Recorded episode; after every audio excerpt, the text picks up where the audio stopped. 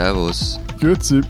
Und hallo, willkommen zur 68. Ausgabe unseres Transalpinen Podcasts mit Lenz Jakobsen, Politikredakteur bei Zeit Online in Berlin. Matthias Daum, Leiter der Schweizer Ausgabe der Zeit in Zürich.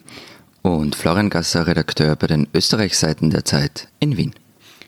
Unsere zwei Themen diese Woche. Rechtsterrorismus in unseren Ländern. Ist das eigentlich auch in Österreich und der Schweiz ein so großes Problem wie in Deutschland? Ja, zuletzt mit dem Mord an dem Kasseler Regierungspräsidenten Walter Lübcke. Und unser zweites Thema, Uni-Rankings. Die Schweiz liegt irgendwie immer vorne. Warum eigentlich und was können diese Rankings eigentlich? Oder sind die vielleicht einfach Moment, Quatsch? Easy Tiger. Moment, Moment. Äh, okay, Ähm, du willst noch was ich anderes will über ganz was Mhm. anderes sprechen eigentlich und du willst es einfach unter den Tisch fallen lassen. Da, da, da. Die Vorteile der Moderatorenrolle. Besser gesagt, in den Keine. Straßengraben. Unter der Leitplanke durchschieben. Was könnte denn das sein, Lenz? Ähm, hat das vielleicht irgendwas mit eurem österreichischen Mautsieg über Deutschland zu tun? Yes! also ich strotze ja wirklich selten vor Patriotismus und ähm, bin ja auch bekanntermaßen selten des Lobes für unsere Regierung, also die alte Regierung. Aber in der Sache hatte sie halt einfach recht und jetzt hat ihr der EuGH auch noch recht gegeben und eure bescheuerte Ausländermaut, über die wir schon mal gesprochen haben, ist vom Tisch. Ja, unsere, unsere, unsere. Jetzt werde ich so toll verantwortlich gemacht für das Handeln unserer Regierung. Das war nicht meine Idee, lieber Florian, Ja, sondern die. Idee der lieben CSU in Bayern und von Andi Scheuer vor allen Dingen, dem Verkehrsminister, der das dann ähm, für Herrn Seehofer, der sich das alles mal ausgedacht hat, verantwortet hat.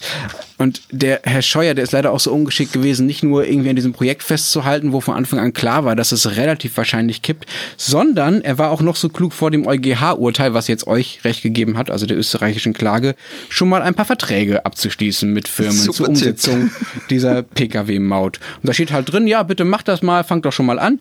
Und jetzt kann halt sein, dass auf uns, also auf uns arme Steuerzahler, wegen dem blöden Herrn Scheuer Schadensersatzzahlungen zukommen, weil diese Firmen natürlich irgendwie sagen, hey, wir haben Verträge, ist doch nicht unser Problem, wenn das, was ihr da vorhabt, äh, gar nicht dem europäischen Rechts, Recht entsprochen hat. Aber am schönsten an der Sache finde ich ja, was der österreichische Standard, also die Zeitung dazu geschrieben hat. Der schrieb, da hieß es, das Mauturteil sei ein zweites Cordoba für die Deutschen. Ja, äh, der Cordoba-Vergleich kommt jedes Mal, wenn es irgendwie zwischen Österreich und Deutschland knistert und ihr dann einen kürzeren zieht, aber soll so sein. Aber viel besser finde ich, äh, dass es jetzt ja nun offenbar neues Selbstvertrauen bei uns gibt. meh. Wenn es um Fußball geht, dann wird er einfach immer unrund, auch wenn es komische Vergleiche sind.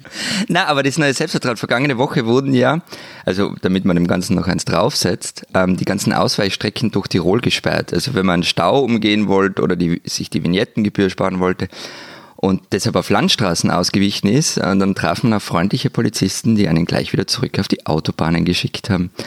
Und es hat mich dann doch gefreut, weil diese Blechlawinen von Italienurlaubern, die Tirol verstopfen, sind echt arg. Bay- Bayern schäumt zwar, aber ey, es ist uns jetzt egal. Okay. Okay, aber jetzt äh, ich, darf ich mich da kurz einmischen. Äh, Einfach fürs Eigentlich Protokoll. nicht. Einfach fürs Protokoll. Schimpf mich nie wieder Wegelagerer, lieber Florian. Ich schimpf dich nie, das ist mehr so ein ehrfürchtiges Aufsehen. Kommen wir zu einem äh, leider etwas ernsteren Thema, womit ich natürlich die Blechlawinen überhaupt nicht verharmlosen will, lieber Florian, gegen die der Herr Scheuer jetzt übrigens klagt. Ne? Also der sagt, das geht nicht, das ist eine Ungleichbehandlung.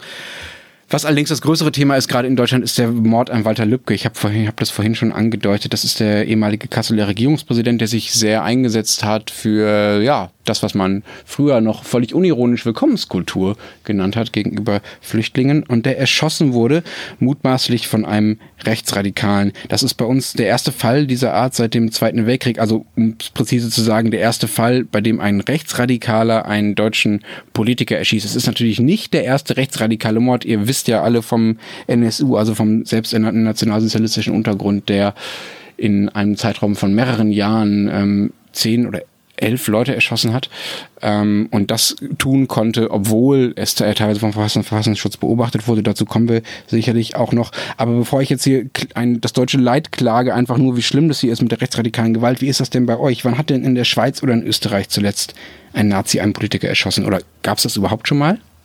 Also, pff, mir kommt da aus der jüngeren Vergangenheit kein einzelner Mord in den Sinn, sondern ein regelrechtes Massaker. Aber das war dann auch kein Neonazi, sondern ein, ja, man muss sagen, ein durchgeknallter Wut, Wutbürger, bevor dieses Wort ähm, so populär wurde. Und zwar das Attentat von Zug vom 27. September 2001. Damals stürmte ein Attentäter das Parlamentsgebäude in Zug und erschoss 14 Politikerinnen und Politiker, drei Regierungs- und elf Kantonsräte. Schließlich richtete er sich selber. Der Mann hat war vorbestraft wegen zahlreichen Delikten schon Jahrzehnte vorher. Da ging es um Unzucht und, und, und andere Dinge. Und er hinterließ auch dann ein Schreiben, also er war so ein, ein, eine Art von Querulante, aber völlig aus dem Ruder lief und hinterließ am Schluss noch ein Schreiben, wo er mit der, wie er schrieb, mit der Zuger Mafia abgerechnet hatte. Es ging darum, dass er sich vom Staat und von den Behörden nicht gerecht behandelt fühlte. Und das war schon recht einschneidend. Also man muss sich vorstellen, 2001, Ende September, Mitte September am 11. die Anschläge in äh, New York und Washington in den USA. Und äh, nur ja, 14 Tage später dieser Amoklauf, dieses Attentat, das war dann auch so ein, ein Monat und eine Zeit in der Schweiz, wo das Land richtig durchgeschüttelt wurde. Dazu kam auch noch ein Brand im Gotthardtunnel damals, das hat jetzt mit dem nichts viel zu tun, aber zu zeigen, das war wirklich so ein Moment, wo die Gewalt über die Schweiz hereinbrach und das ganze Land erschütterte. Und das andere ist noch im selben Jahr, im Juni, wurde das ist die andere Geschichte, die mir in den Sinn kam, in Zürich ein jüdischer Rabbiner auf offener Straße erschossen. Und bis heute ist die Täterschaft unbekannt. Es wurde immer wieder gemunkelt, dass er einen rechtsradikalen Hintergrund haben könnte, eventuell auch Verbindung zu NSU, wurde aber nie ganz klar, ob das wirklich stimmt oder nicht.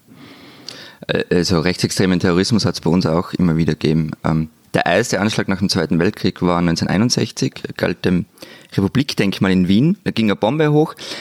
Ähm, am Ende, es ging im Grunde dann nur ein paar Fensterscheiben zu Bruch, viel mehr ist nicht passiert, aber das war eigentlich nur Glück, denn ähm, es sollte an und für sich der Fackelzug der Sozialdemokraten da vorbeiführen. Der ist aber wegen schlechtem Wetter abgesagt worden. Und äh, man geht so ein bisschen davon aus, dass die Geschichte mit Südtirol zu tun hatte. Über den BAS, also diesen Befreiungsausschuss Südtirol, über den haben wir ja schon mal gesprochen in der Südtirol-Folge. Und der hat damals eine Hochzeit gehabt und hat in Norditalien Rohbauten, Denkmäler und Strommassen in die Luft gejagt.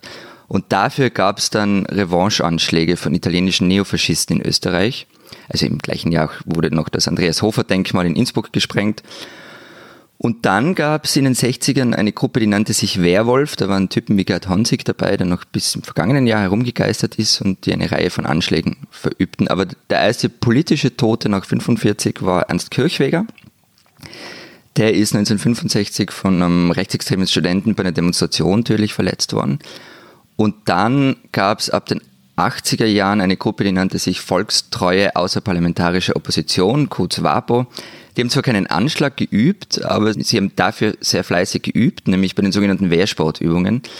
Und der Anführer von der Gruppe, die in den 90ern dann aufgelöst worden ist, nennt sich auch ganz offen Nationalsozialisten. Und diese Gruppe war dann übrigens ganz eng mit der Neonazi-Szene in Ostdeutschland verwoben, die ja nach der Wende dort erblüht ist. Äh, das scheint mir überhaupt so, dass es ja recht viele Querverbindungen gibt zwischen österreichischen äh, Nazis und äh, Deutschland. Irgendwie sitzen wir da offenbar im gemeinsamen Boot. Ich habe bei euch noch einen weiteren Terroristen gefunden, der sich die Bajuwarische Befreiungsarmee nannte. Kann es sein, dass selbst der österreichische Rechtsterrorismus irgendwie immer mit Deutschland zu tun hat? Ja, aber das ist nicht, nicht so überraschend. Also Rechtsextremismus und Neonazismus haben in Österreich immer mit Deutschland zu tun, weil ein strammer Neonazi fühlt sich ja nicht als Österreicher, sondern als Deutscher. Und ähm, diese bajovarische Befreiungsarmee oder wie Kenner sagen, die BPA, ähm, das war ja nicht wirklich eine Armee, die bestand aus einem Mann, nämlich Franz Fuchs. Und der hat von 93 bis 97 Attentate, Attentate verübt. Ihr könnt sich vielleicht irgendwie dunkel erinnern an diese Briefbombenserie in Österreich. Ähm, das war er und auch die Rohrbombenanschläge. Vier Menschen sind dabei gestorben, 15 verletzt. Und da gab es dann immer völlig krude Bekennerschreiben dazu, die möchte ich jetzt wirklich nicht zitieren. Und die letzte Rohrbombe hat er dann übrigens ähm, für sich selber gezündet, ähm, als er völlig zufällig für eine Verkehrskontrolle angehalten worden ist. Er dachte nämlich, man hätte ihn erwischt. Ähm, er hat überlebt, aber sich beide Hände weggesprengt. Drei Jahre später wurde ihm dann der Prozess gemacht. Das war völlig skurriles Schauspiel. Ähm, der ist im Gerichtssaal immer, hat im Gerichtssaal immer nur wüst herumgebrüllt und ähm, wurde dann auch verurteilt und hat sich in seiner Zelle umgebracht. Und die Anschlagsserie von Franz Fuchs war auch die letzte große Welle von Rechtsterrorismus in Österreich, aber das heißt nicht, dass es keine militante Neonazi-Szene gibt. Die gibt es nämlich sehr wohl. Und es kam auch immer wieder zur Zerschlagung von so bewaffneten rechtsextremen Strukturen. In Oberösterreich gab es mal 2013 eine Gruppe, die hat fast mafiöse Strukturen aufgezogen und die Anklageschrift gegen die hatte angeblich 20.000 Seiten. Das fand ich dann schon eher beeindruckend. Ja, das ist krass viel. Aber das spricht auch dafür, dass die Behörden da zumindest einiges zusammengetragen haben. Das ist ja bei Rechtsextremismus zumindest in Deutschland immer mal wieder ein Problem, dass die Behörden da nicht ganz genau hingucken. Das war übrigens auch bei weiteren Parallele zu Österreich. Du hast ja von den Wehrsportgruppen schon mhm. gesprochen. Die gab es in Deutschland auch. Es gab hier eine Wehrsportgruppe Hoffmann. Das war so in den 70er Jahren die von dem damaligen äh, bayerischen Ministerpräsidenten Franz Josef Strauß auch so ein bisschen so, ja, das sind so ein paar Spinner, so ein bisschen verharmlost wurde. Die wurde erst 1980 verboten und es war dann bezeichnenderweise ein ehemaliges Mitglied dieser Wehrsportgruppe Hoffmann, die übrigens insgesamt 400 Mitglieder hatte. Ja, die hatten sogar eine eigene Zeitschrift und ein Hauptquartier in so einem schönen Schloss und so. Es war alles sehr elegant und es gab auch einen Freundeskreis, die äh, für die Finanzierung dieser Wehrsportgruppe gesorgt haben und die bayerische Landesregierung hat immer gesagt, nö, da können wir irgendwie nichts gegen tun, gegen diese Finanzierung. Egal, 1980 wurde das Ding endlich verboten verboten und ein ehemaliges Mitglied dieser Wehrsportgruppe verübte dann das, das Oktoberfest-Attentat 1980. Dabei starben zwölf Menschen und über 200 wurden verletzt. Das ist vielleicht nicht so bekannt, dieses Oktoberfest-Attentat, wie dann die vielen, vielen spektakulären Taten der RAF ähm, ein paar Jahre zuvor oder die jüngeren islamischen Anschläge, islamistischen Anschläge auch in Deutschland, ähm, also den, der Anschlag auf dem Breitscheidplatz zum Beispiel. Also im kollektiven Gedächtnis spielt dieser Oktoberfest-Anschlag irgendwie nicht so eine große Rolle. Dabei war es der schwerste Anschlag überhaupt in Deutschland nach dem mhm. Zweiten Weltkrieg. Und überhaupt, ich habe zwar vorhin gesagt, dass der Mord an Lübcke der erste an einem Politiker durch Rechtsextreme war, aber es gibt natürlich, ähnlich wie bei euch, Florian, eine Kontinuität der rechtsextremen Gewalt in Deutschland. Wir haben im vergangenen September war es, glaube ich, eine ziemlich aufwendige Recherche von ein paar Kollegen veröffentlicht, die die alle Todesopfer rassistischer Gewalt zwischen 1990 und 2017, also das ist gar nicht mal die gesamte Zeit, sondern nur die letzten 27 Jahre, ähm, recherchiert haben, ja, also der jeder einzelnen Geschichte nachgegangen sind und die sind auf 169 gekommen. Das ist schon krass. Mhm. Dazu gehören auch Brandanschläge und ähnliche Dinge. Und das Krasse daran ist, dass nur ungefähr die Hälfte dieser 169 Todesopfer von offiziellen Statistik auch wirklich als Opfer rechter Gewalt gezählt werden. Bei den anderen äh, hat die Polizei oder hat die Staatsanwaltschaft die politische Dimension irgendwie gar nicht erkannt. Damit äh, wäre ich auch bei der nächsten Frage an euch, wie sind denn bei euch die Größenverhältnisse? Es gibt ja nicht nur recht, rechtsextreme politisch motivierte Gewalt, sondern zum Beispiel auch linksextreme. Wie ist da das Verhältnis bei euch? Also der Nachrichtendienst des Bundes in der Schweiz, der hat für 2018 226 linksextreme Ereignisse registriert, davon waren 78 gewalttätig. Bei den rechtsextremen Ereignissen waren es deren 53, davon war gemäß des äh, NDB keines gewalttätig. Das waren aber, muss man trotzdem sagen, dass es waren so viele Ereignisse wie seit Jahren nicht mehr. Und der NDB schreibt dann auch in seinem Jahresbericht, Zitat, die Schweizer rechtsextreme Szene ist im Aufbruch. Und kurze Fußnote, Schmierereien sind hier nicht mitgezählt. Ich glaube, darum lassen sich die einzelnen Also wenn jemand ein Hakenkreuz irgendwo raufmalt, äh, kommt genau. in der Statistik nicht vor? Nee, nee okay. nein. Also nur, dass, wenn okay, das, in, ganz kurz, in Deutschland sehr wohl. Ne? In Deutschland sind das, macht das den Großteil der, der Fälle aus. Also das ist, äh, das verfälscht den Vergleich natürlich ein bisschen. Genau, und bei euch sind ja auch gewisse Insignien äh, verboten und sehr wahrscheinlich werden die auch in die Statistik, also wenn man die irgendwo sieht oder sich tätowieren lässt, werden die ja aufgenommen. Genau, das Hakenkreuz zum Beispiel. Ne? Also Hakenkreuzschmiererei zählt bei uns als rechtsextreme Straftat. Und äh, bei den linksextremen Taten, das ging es, wie der Ende beschreibt, ging die Intensitätsskala bis hin zu Brandanschlägen. Zudem werde dort bei Demos die Verletzung von Polizisten in Kauf genommen oder auch gesucht. Hotspot ist hier die Reitschule in Bern, ein alternatives Kulturzentrum, in dessen Umfeld es äh, seit Jahren und Jahrzehnten immer wieder zu Krawallen und Ausschreitungen kommt. Und vor allem gab es auch so Brand, eine Brandanschlagsserie auf Firmen, die an einem Ausschaffungsgefängnis in Basel mitarbeiten. So. Was auch ist, die Medien, vielleicht ist das auch etwas anderes als Deutschland, ich weiß es nicht genau, also die Medien, die Behörden und die, die linksextremen Szene, die widmen sich der rechtsextremen Szene und ihren Aktivitäten sehr stark. Und da ist das die Aufmerksamkeit, wenn da etwas passiert ist, recht groß. Also bei uns unterscheiden sich ähm, die Zahlen zu linksextremen und rechtsextremen um den Faktor 5. Also im Verfassungsschutzbericht fürs Jahr 2017 werden 211 linksextreme Taten angeführt, aber 1063 Straftaten mit rechtsextremem Hintergrund. Und das geht also vom Ablegen eines abgetrennten Schweinekopfs vor einer islamischen Religionsgemeinschaft in Salzburg über das Abfeuern von Pyrotechnik auf Asylweiberunterkunft bis eben zu den Hackenkreuzschmierereien, die sind nämlich bei uns auch dabei. Und dazu kommen aber auch die ganzen Dinge der sogenannten neuen Rechten, also hauptsächlich von der sogenannten identitären Bewegung, über die wir ja auch schon mal gesprochen haben. Und deren Aktionen werden auch im Verfassungsschutzbericht behandelt. Und 2018 ist die Zahl der rechtsextremen Delikte wieder leicht gestiegen auf 1075. Das ergab eine Anfragebeantwortung an den damaligen Innenminister Herbert Kickl im April, weil den vollen Bericht für 2018, muss ich noch dazu sagen, gibt es noch nicht. Und Vielleicht muss man hier auch also noch sagen, nur damit da nicht ein falscher Eindruck entsteht. Also die, die Schweiz ist da überhaupt keine Insel der neonazi-freien Glückseligen. Also es gab zum Beispiel Anfang Jahr an der Fasnacht in Schwyz äh, einen äh, Aufmarsch von verkleideten Neonazis und die haben sich, oder Rechtsextremen, und die haben sich also als Kuckucksklan verkleidet. Und äh, ja, das ist so, also auf den ersten Blick sah es lustig aus, aber es war dann quasi, wenn man wusste, wer unter diesen Kuten steckt, also einerseits ist die Verkleidung äh, völlig äh, daneben, aber auch wenn man dann wusste, wer unter diesen Kuten steckt, war es dann fertig mit lustig und kürzlich wurde auch und mehrere Neonazis verhaftet, die in Chatgruppen Pläne schmiedeten zur Gewalt gegen Ausländer. Aufgedeckt hat diese Geschichte der Sonntagsblick und das kommt noch dazu, es hat bei fast allen größeren Neonazi-Geschichten, die in Deutschland hochgehen, irgendeine Verbindung in die Schweiz gibt. Also mal wird hier die Tatwaffe gekauft, wie zum Beispiel bei MNSU, äh, oder dieser seltsame Verein Uniter, der wird angeblich von zwei Deutschen geführt die in der Schweiz leben und äh, das Problem ist halt, dass Rechtsextreme in der Schweiz vom Gesetz wegen sanfter angefasst werden als zum Beispiel Islamisten, weil sie nicht als Terroristen gelten und die Geheimdienste mhm. können sie deshalb nicht gleich intensiv überwachen. Hm, okay, ich würde gerne noch die deutschen Zahlen äh, zum Vergleich sagen, ja, auch wenn wir schon festgestellt haben, dass der Vergleich so ein bisschen hinkt, weil hier viel mehr da reinfällt, als zumindest in der Schweiz, aber ich finde es trotzdem krass. Ne? Ich erinnere nochmal daran, in Österreich, Florian hattest du gesagt, sind es 211 linksextreme Taten und 1063 mit rechtsextremem Hintergrund. Wenn man jetzt mal den beliebten Schlüssel 1 zu 10 ungefähr nimmt und das auf Deutschland mhm. hochrechnet, ähm, wären wir also ungefähr ja, 2000 linksextrem und bei 10.000 rechtsextrem.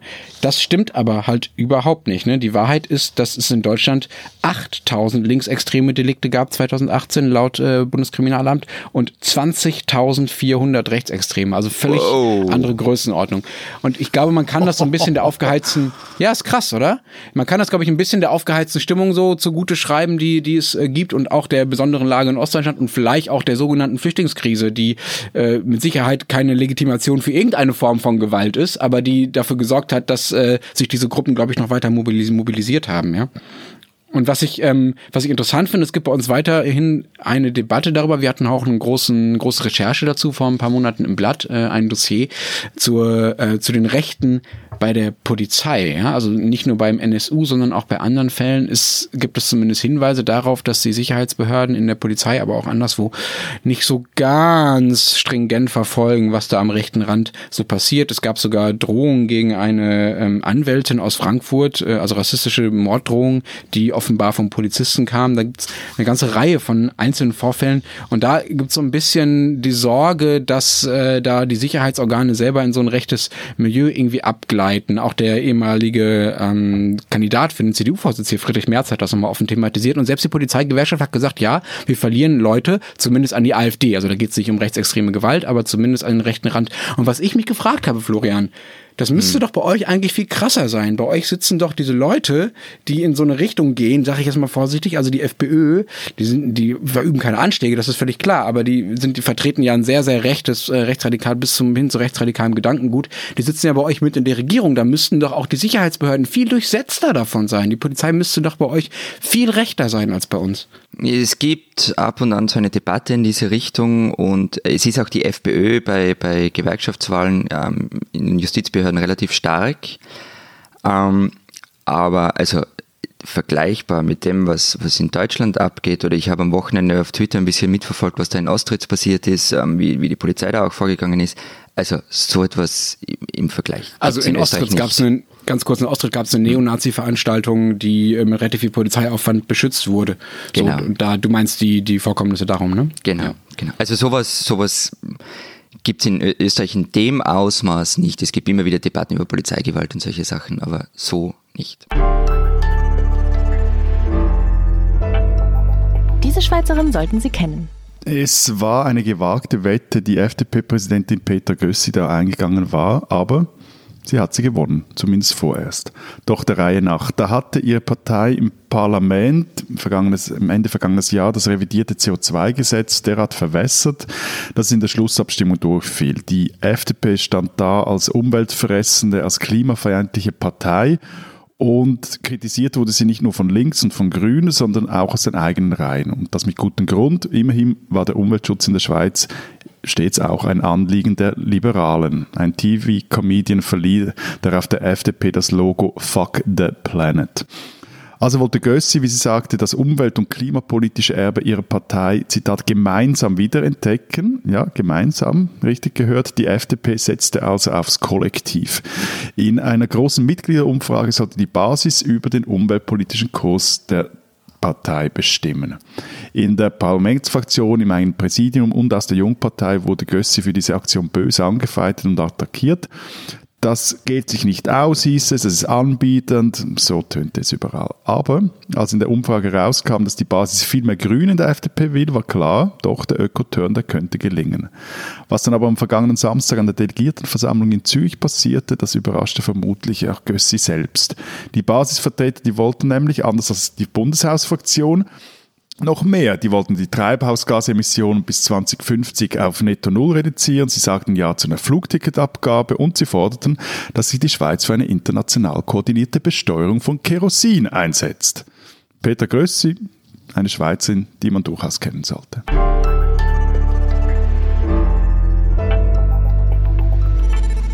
Unser zweites Thema. Wir sind ja ein hörerfreundlicher Podcast. Man könnte auch sagen, wir geben uns größte Mühe, unseren Hörern nach dem Mund zu reden.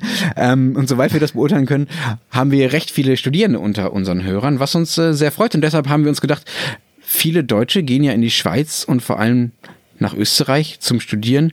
Aber wo sind denn die Unis eigentlich am besten? Wohin sollte man am ehesten gehen? Ah ja, du willst jetzt, dass wir so Uni-Rankings, so diese fürchterlichen Uni-Rankings äh, zitieren. Ehrlich oder? gesagt wollte Matthias das. Ich glaube, er hat doch einen sehr speziellen äh, Grund dafür, lieber Matthias. Ihr schneidet ganz gut ab in diesen Rankings, kann das sein? Ihr seid doch einfach nur neidisch, vor der liebe Herr Gasser sie in diesen Ranglisten immer hinten rausfällt. Ach, und du wirst nur mit deiner Alma Mater angeben. Ma, also mit, mit der Uni Zürich, gegen die ich mal einen Rechtsstreit gewonnen habe, weil sie nicht offenlegen wollten, was genau sie mit einer 100 Millionen Franken Spende der Großbank UBS anstellen wollten.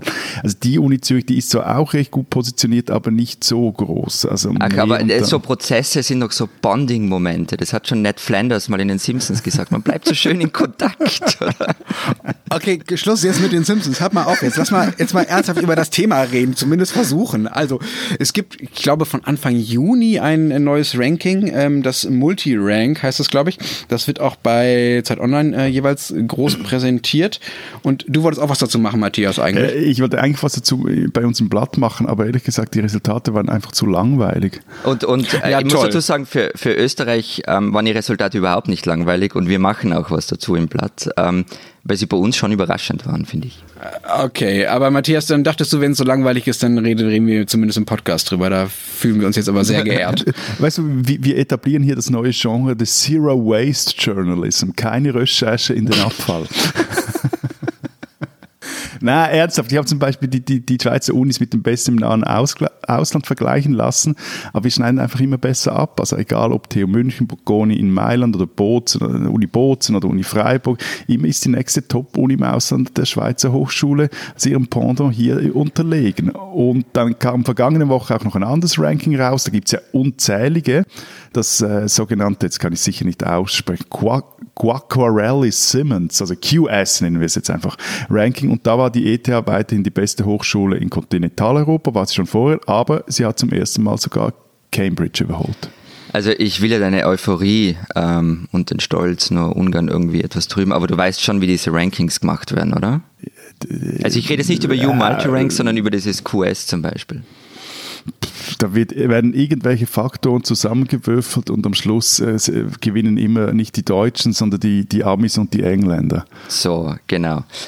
Und also da geht es um die ganzen üblichen Kriterien wie Publikationen, aber es geht auch um Reputation, also zum Beispiel welches Ansehen hat die Uni. Und das, ähm, das kann man argumentieren, warum das Sinn macht. Man kann aber auch sagen, naja, wir wollen eigentlich uns wirklich nur die Qualität anschauen. Dieses Multirank macht das übrigens. Also denen ist Reputation wurscht. Und so ein Beispiel, das habe ich total interessant gefunden. Es gibt die ETS Lausanne. Auf die seid ihr total stolz in der Schweiz, nicht? EPFL e Und, meinst du, die ETH Lausanne? Ja. Okay. Und dann gibt es die Technical University Denmark. Ähm, und in den normalen Rankings liegen zwischen den beiden Unis Welten. Also die Schweizer sind irgendwo in den Top 20 und die dänische ist jenseits der 100. In U Multi-Rank allerdings unterscheiden sie sich kaum. Also da sind sie eigentlich gleich. Also wenn man reine Qualitätskriterien anlegt, anlegt, dann sind beide Universitäten gleich gut.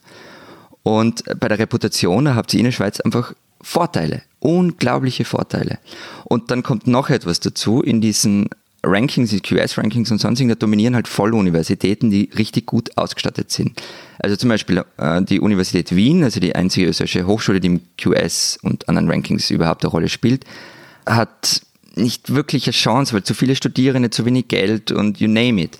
Gut, und aber kleinere, könnt, also könntet ihr ja auch was dagegen machen. Aber ja, jetzt war, ja, ja, ja, ja, aber, aber zum Beispiel kleinere spezialisierte Universitäten haben, haben null Chance in diesen Rankings. Also nicht nur wenig wie die Uni Wien, sondern null. Also nimm die BOKU in Wien her. Äh, Universität für Bodenkultur, eine der besten Hochschulen überhaupt für, was weiß ich, Agrarwissenschaften, ähm, erneuerbare Ressourcen und so weiter.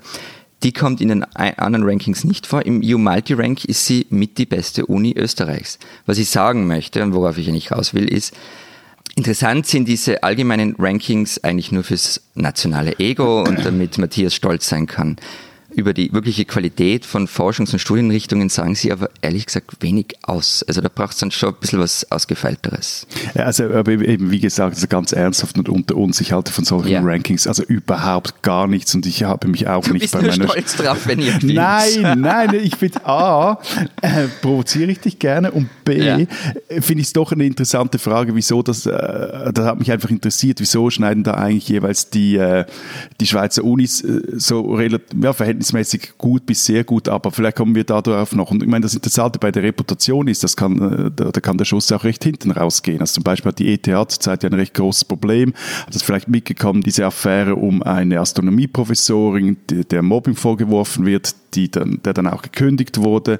Und ähm, das schlug hier in der Schweiz recht große Wellen. Und äh, wenn du dann so einen Skandal an der Backe hast, dann kann es dann auch mit der Reputation bald mal vorbei sein. Ja, also so, ein Skandälchen schadet doch am Uni-Standard eigentlich nicht. Das schaut dir die amerikanischen Elite-Unis an, die jetzt die Geschichte an der Backe haben, dass reiche Eltern ihren untalentierten Kindern einen Studienplatz erkauft haben. Ähm, und trotzdem sind, sowas gab es ja schon öfter und trotzdem sind alle immer noch ganz scharf drauf, irgendwie nein, Harvard, Princeton und was weiß ich, was im Lebenslauf nein, stehen zu haben. Nein, nein, nein sorry, aber da, da wäre ich jetzt im Fall nicht ganz so sicher. Also weil wegen jetzt diesem Skandal zum Beispiel hier, in, hier an der ETH, also dahinter steckt halt auch ein System, das nicht mehr funktioniert. Also früher war es so, mhm. wenn du dir als Nachwuchswissenschaftler halt so richtig den Allerwertesten aufgerissen hast, dann hattest du realistische Chance, irgendwann irgendwo eine Professur zu erhalten. Aber seit ja. der Wissenschaftsbetrieb, der krass gewachsen ist, also manche sprechen ja, wie ich finde, auch zu Recht bereits von einer Blase, also gilt halt dieser Deal nicht mehr. Also unbedingt der Einsatz gegen Top-Job, das, das funktioniert nicht mehr. Und da bleiben zu viele auf der Strecke, steigen aus oder sind frustriert und die packen dann auch aus. Okay, aber das ist neu bei euch. Das kommt mir bei uns ehrlich gesagt überhaupt nicht äh, neu vor. Bei uns das, gibt es dieses Problem mit dem sogenannten akademischen Mittelbau, der eigentlich dauerprekär arbeitet, ja, weil es im Prinzip zwischen wissenschaftlicher Hilfskraft, was man auch mit Mitte 20 schon sein kann, und äh, normalem Vollprofessor eigentlich nichts wirklich gibt an Jobs. Ähm, das gibt's bei uns schon ewig, das Problem. Deshalb versucht man da jetzt auch was gegen zu tun mit Juniorprofessuren zum Beispiel und anderen Dingen. Diese Juniorprofessur-Sache und da mehr Wert auf Lehre zu legen und solche Geschichten ist übrigens eine der wenigen Dinge, wo ich äh, eindeutig sagen kann, okay, endlich übernimmt man mal was Gutes aus dem angelsächsischen Unisystem, was ja auch in vielen anderen Dingen einfach mal zum Vorbild genommen wird. Und ich weiß auch nicht so ganz genau, ob dieses Problem, dass äh, es da eine Blase gibt im universitären Betrieb, ob das so wirklich neu ist. Also die Geschichten von den Soziologen, die in den 60er, 70er, 80er Jahren äh, äh, in Berlin äh, oder sonst wo in Deutschland studiert haben und die alle Taxifahrer gew geworden sind, das ist natürlich ein völliges Klischee, aber natürlich ist da auch was dran, ja. Nein, also mit Blase meine ich vor allem, ich meine, wenn du einfach mal schaust über Bas und äh, wie in welche Intensität geforscht wird und wie viel Bullshit, Entschuldigung, da auch teilweise produziert wird. Also das ist schon krass. Und wenn du, siehst du auch, äh, wie viel Geld dafür ausgegeben wird etc. Und was ich eher meinte, diese, dieses Problem mit dem, mit dem äh, Mittelbau gibt es auch hier, aber, aber die Situation eskaliert einfach zu Teil, zurzeit, weil der Deal nicht mehr aufgeht. Das, das war mein Punkt. Aber äh, du hast jetzt gerade ein ganz spannendes Wort verwendet, äh, Matthias, lieber Schweizer. Du hast Geld gesagt. Erklär doch mal, woran liegt es, dass die Schweizer so gut abscheiden bei den Unis? Hat das vielleicht gar nicht was zu tun? Es wird überraschend. Ich halten Sie sich fest, nee, liebe Hörerinnen und Hörer. Jetzt wird's interessant. Also, pro Jahr erhalten die Schweizer Unis, ETHs und Fachhochschulen, also die, der ganze Tertiärsektor, erhält vom Bund, den Kantonen und Privaten 11,6 Milliarden Franken. Das waren die, die, letzten Zahlen. Rechnet man den Betrag um und schaut, wie viel die Schweiz pro Studentin relativ zum BIP pro Kopf ausgibt, so sieht man, ja, die Schweiz ist hier in der Spitzengruppe mit Schweden, USA oder dem Vereinigten Königreich. Und ihr zwei, meine lieben Freunde, seid hier klar unter dem OECD-Durchschnitt. Will We heißen, know will heißen, ihr setzt einfach die Prioritäten falsch. Weil, wie gesagt, es ist ein Betrag im Verhältnis relativ zum BIP pro Kopf. So. Gleichzeitig, und das erklärt, wieso dass die, die Schweizer Hochschulen recht weit vorne in Teilen dieser Rankings ist, äh, sind, da, äh, gleichzeitig geben sie verhältnismäßig viel Geld für Forschung aus. Das steigert die internationale Attraktivität. Allen voran die ETH macht das, weil die, die Lehre, die ist nicht so deren Ding. Siehst du auch, wofür sie ihr Geld ausgibt, vor allem in äh, Forschung und Entwicklung. So. Aber wer jetzt glaubt, die Schweiz stecke das Staatsgeld einfach in die Elitenförderung, falsch gedacht, Kollegen. Wiederum Vergleich der OECD. Das Land gibt sehr viel, auch verhältnismäßig sehr viel für seine Volks Volksschule aus, also für Primarschule etc. Da wären wir wieder beim neidvollen Blick aus Wien. Ähm, kurz zur Unifinanzierung in Österreich, die, die rasend kompliziert ist, ähm, deshalb nur ganz kurz. Also es gibt ein Budget, das vergangenes Jahr beschlossen wurde für den Zeitraum 2019 bis 2021 für die 21 Universitäten. Und gemeinsam kriegen sie über die Jahre verteilt 9,4 Milliarden Euro. Das war recht deutliche Erhöhung zu den Jahren davor. Allerdings ist das Geld auch in Leistungen gebunden, die Prüfungsaktivität muss gesteigert werden, Betreuungsrelationen verbessert und so weiter, Forschungsschwerpunkte ausgebaut. Ähm, es gibt dann noch ein paar zusätzliche Budgetposten für Medizinunis und für Bauprojekte, aber unterm Strich bleibt, trotz der Erhöhung sind die österreichischen Universitäten einfach echt unterfinanziert. Also an manchen Instituten, wenn man das da raussucht, ist das Verhältnis zwischen Lehrenden und Studierenden 1 zu 83 und im Schnitt ist es 1 zu 40.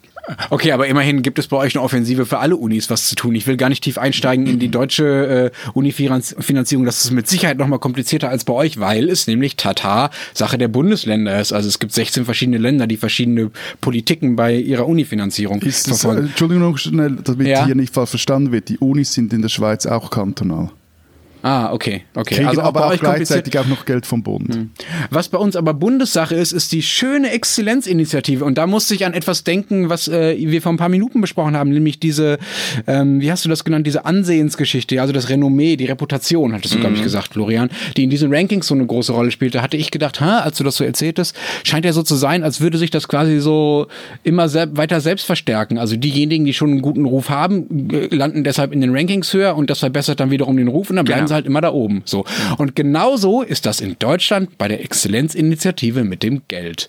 Das verfolgt nämlich den, den, die tolle Idee, dass man einfach den Unis, die schon gut sind, einfach noch mehr Geld gibt. Es ist irgendwie logisch, weil das Ding heißt Exzellenz und es geht darum, Elite zu bauen und äh, die Idee ist quasi, dass man mit den angelsächsischen und meinetwegen auch mit den tollen Schweizer Unis besser konkurrieren kann und da kann man natürlich nicht irgendwelche piefigen kleinen Unis fördern, sondern muss, sondern muss die großen Unis fördern, die schon, die schon besonders stark sind. Aber irgendwie ein bisschen skurril äh, finde ich das trotzdem. Das hat man halt ein paar Elite-Unis geschaffen und äh, hat so eine Art Zwei-Klassengesellschaft in Deutschland. Es gibt äh, einen Haufen schwacher Unis und ein paar sehr starke Unis. Ähm, und ich finde, die entscheidende Frage bei äh, dabei, was man politisch mit Unis macht, sollte ja nicht sein, wie schneiden die in Rankings ab, sondern wie gut sind sie für die Massen der Studierenden, wie gut können sie da studieren. Und da hat die Exzellenzinitiative zumindest nicht so viel gebracht. Die spinnen, die Schweizer. Wer sich in der Schweiz gegen einen Krankheitsfall versichern lässt, tut dies bei einer privaten Firma. Er erhält dann vierteljährlich oder monatlich eine Rechnung. Nun gibt es in der Schweiz aber mehrere zehntausend Personen, die diese Rechnung einfach nicht bezahlen. Es sind nicht die ärmsten Eidgenossen, für die übernimmt nämlich der Staat die Krankenkassenprämien, sondern Menschen, die einfach finanziell in der Klemme stecken. In einigen Kantonen landen die, die gegen den Versicherungszwang verstoßen, auf einer schwarzen Liste. Das heißt, sie erhalten bei Ärzten oder im Spital nur noch medizinische Hilfe, wenn es um Leben und Tod geht. Soweit, so okay, sagt der eidgenössische Liberale. Aber auf diesen Listen landen auch Kinder. Denn auch sie werden also nur noch behandelt, wenn es ums Ganze geht. Eine Masernimpfung, Vorsorgeuntersuchung. Auf all das müssen diese Kinder verzichten. Ihr Schweizer, ihr spinnt doch.